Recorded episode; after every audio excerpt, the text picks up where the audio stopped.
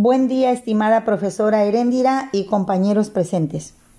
Antes de comentar algo sobre mi propuesta de solución al problema planteado, deseo resaltar algunos puntos importantes relacionados con toda esta situación, en donde una paciente relativamente joven presenta cambios en su estado de ánimo como depresión y arranques de ira repentinos, problemas de concentración, memorización y de aprendizaje, mareos, y un mes después presenta síntomas como son la debilidad en el brazo y pierna del lado derecho y ya a los 45 días le costaba trabajo articular sus palabras, ¿no? Le costaba trabajo hablar.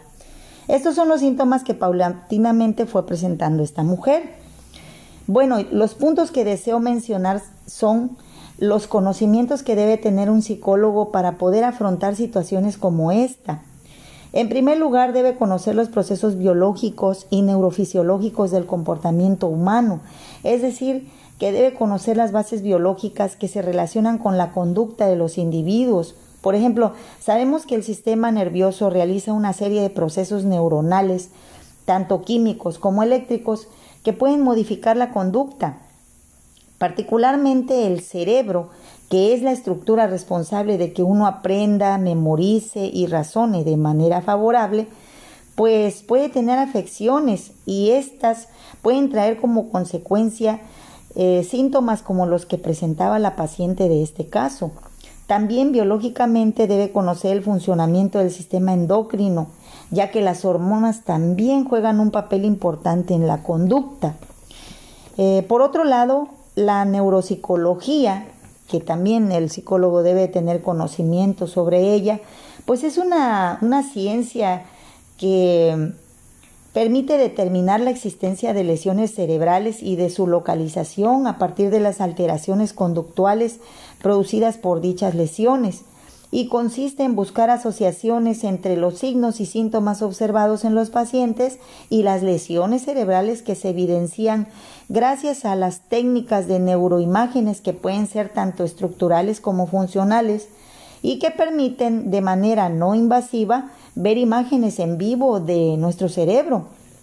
Estas técnicas pueden ser la tomografía axial computarizada, continuando con técnicas más avanzadas como la resonancia magnética estructural, la tomografía por emisión de positrones y la resonancia magnética funcional. Eh, también debe tener cierto conocimiento en psicofarmacología, ya que esto le permitirá saber cómo funcionan los fármacos en el organismo, pues muchas veces las sustancias que los pacientes consumen pueden provocar alteraciones conductuales, ya sean las manifestaciones cognitivas, emocionales o motivacionales. Un correcto equilibrio entre psicoterapia y psicofarmacología es fundamental para un tratamiento eficaz. Todos estos puntos debe de considerar un psicólogo cuando se presenta a alguien con los síntomas anteriormente descritos de la paciente.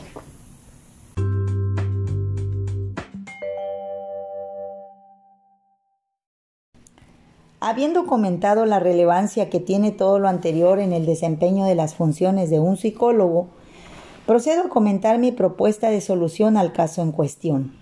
En primer lugar, se debe elaborar un expediente clínico que contenga la ficha de identificación, con la fecha y hora de asistencia y los generales del paciente como su nombre, edad, peso, estatura, género, ocupación, etc. Este historial también debe contener la, la entrevista detallada que se le hace al paciente y que contiene información que puede ser relevante para su tratamiento, como pueden ser los antecedentes personales patológicos, los antecedentes heredofamiliares y sobre todo el motivo de la consulta en donde el paciente o los familiares van a informar los síntomas que presenta. Para el caso que nos atañe, al observar que la paciente presenta en primera instancia cambios de estado de ánimo como depresión y arranques de ira sin motivo, yo le pregunto a la paciente y a quien la acompañe si hubo alguna razón para que ella se deprimiera y para que se enoje de repente. Y si me dicen que no, ahí ya hay una señal de que el problema no es emocional solamente.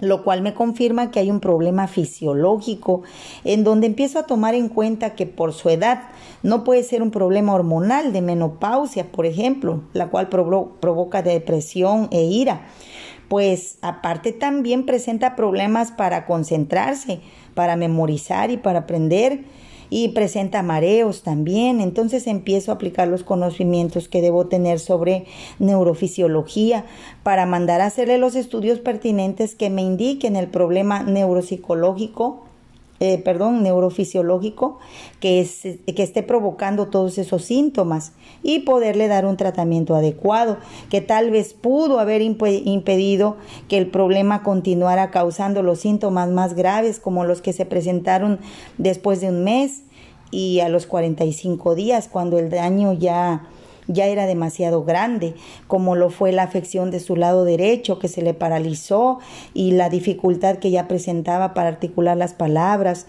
Eh, o sea, para hablar, todo esto debido a una malformación arteriovenosa que le provocó una hemorragia cerebral.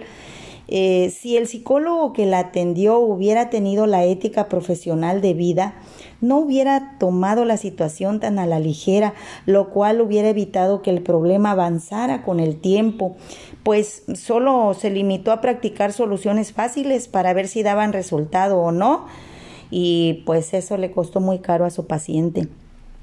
Eh, como psicólogos tenemos un gran compromiso con las personas que ponen su confianza en nosotros, buscando la ayuda perfecta para recuperar su salud.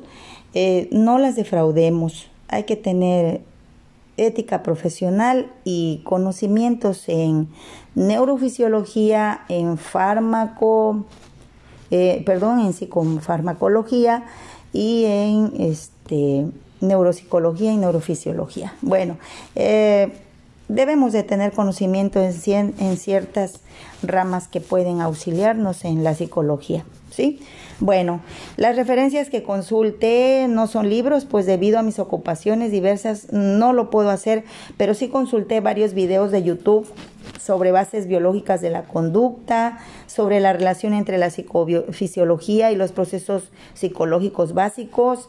También consulté sobre la neuropsicología de la atención y la memoria, eh, también sobre la introducción a la neuropsicología y sobre la importancia de, la psicofarmacología. Todos estos links o enlaces los describo en mi entregable 2. Gracias por, por su atención y bueno, espero que sea de su agrado este audio. ¿Sale? Aquí está mi propuesta y gracias. Hasta pronto.